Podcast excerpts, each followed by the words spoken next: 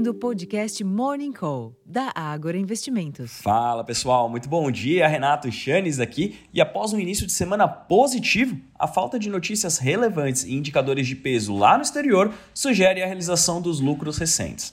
Ao que tudo indica, os investidores aguardam a divulgação da inflação americana amanhã antes de reforçar suas apostas sobre o fim do processo de aperto monetário na maior economia do mundo e, por consequência, aumentar as parcelas de risco em seus portfólios. Diante disso, os índices futuros caem em Nova York, a maioria das bolsas europeias tem quedas leves e na Ásia não houve uma direção única nos mercados. Para além do ambiente acionário, os contratos futuros do petróleo e do minério de ferro sobem, enquanto que o dólar avança frente a outras moedas fortes. Considerando a falta de um direcionador externo, o grande destaque do dia e, possivelmente, o determinante para o rumo dos negócios será conhecido ainda antes da abertura dos negócios por aqui, o IPCA de agosto. Embora a leitura não deva alterar a estimativa de corte na Selic na próxima reunião, trazendo-a para 12,75% ao ano, um resultado mais fraco que o esperado pode sim reduzir as estimativas relacionadas à taxa terminal de juros nesse ciclo de afrouxamento monetário,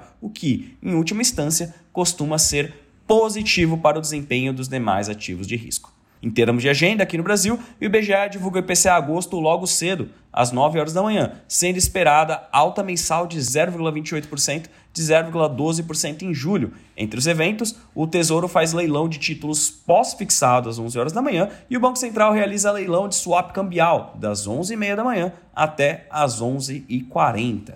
Na Europa, a taxa de desemprego do Reino Unido subiu levemente a 4,3% no trimestre até julho, de 4,2% nos três meses até junho, segundo dados publicados pelo Escritório Nacional de Estatística, ONS, um resultado em linha com a previsão.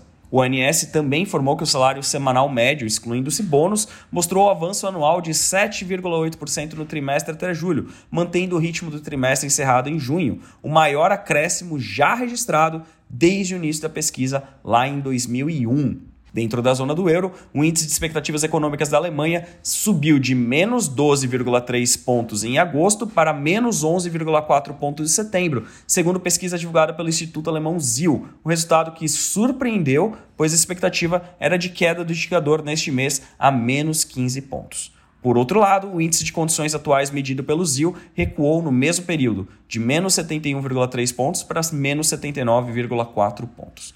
Bom, pessoal, como vocês podem ver, realmente é um dia sem grandes direcionadores, sejam eles externos, sejam eles locais, até porque o principal destaque do dia é logo cedo, às 9 horas da manhã, com o IPCA. Dependendo da leitura que tivermos no indicador, a gente pode ver sim um abrandamento mais forte nas expectativas de juros ali na frente, em torno de 5 a 10 anos, o que pode ser sim favorável para o desempenho dos ativos locais, embora esse cenário externo aqui possa sugerir que realmente o maior ânimo deve ficar para amanhã com a divulgação da inflação americana. Eu vou ficando por aqui, desejando a todos um excelente dia, uma ótima sessão e até a próxima. Tchau, tchau.